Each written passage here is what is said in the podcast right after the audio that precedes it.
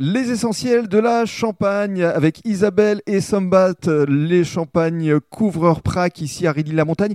Alors comment est-ce que vous vous répartissez les rôles tous les deux Isabelle d'abord. Alors nous, on fonctionne un peu à l'inverse euh, des autres schémas classiques de l'exploitation, c'est-à-dire que moi, je suis plutôt dans la partie vigne et Sombat, c'est plutôt euh, vin et commerce. Ah bon Oui. Parce qu'en règle générale, c'est plutôt l'inverse effectivement. Oui. Qu'est-ce qui vous plaît dans les, dans les euh, vignes euh, Isabelle Ben, moi, j'aime bien le rapport avec la terre. euh, j'aime bien avoir. J'aime pas spécialement quand il pleut, comme tout le monde, mais j'aime quand même avoir les pieds dans la terre. Ça me dérange pas euh, la boue. euh, je- J'aime ça en fait, ce rapport avec euh, la nature. Là, en ce moment, on taille et c'est ce qui, c'est le travail qui me semble le plus intéressant dans ce qu'on fait parce qu'on choisit et on décide de tout ce qu'on va faire euh, pour l'année à venir. Comment est-ce que vous travaillez la, la terre justement Vous avez le souci de préserver l'environnement Euh, évidemment oui, ça fait partie de nos soucis.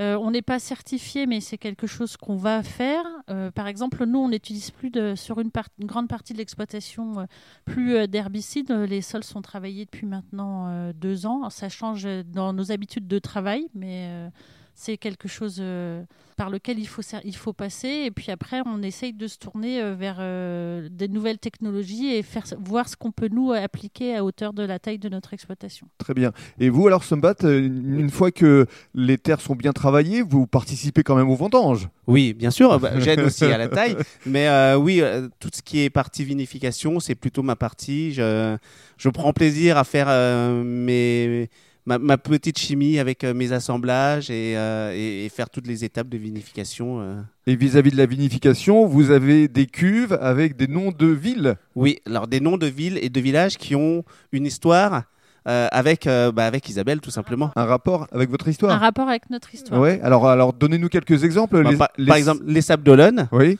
euh, que je connais bien. euh, on a Vientiane, la ville où je suis né, Riez la montagne. Forcément. Bah oui, c'est notre plus grosse cuve, celle d'assemblage. celle, celle qui réunit tout le monde. Après, on en a des moins connus, par exemple Quincy sous Sénard. Ça, c'est un petit clin d'œil à, à nos enfants, parce qu'on a cinq enfants, c'est une particularité. Et nos deux aînés sont nés en région parisienne. Voilà. Mhm.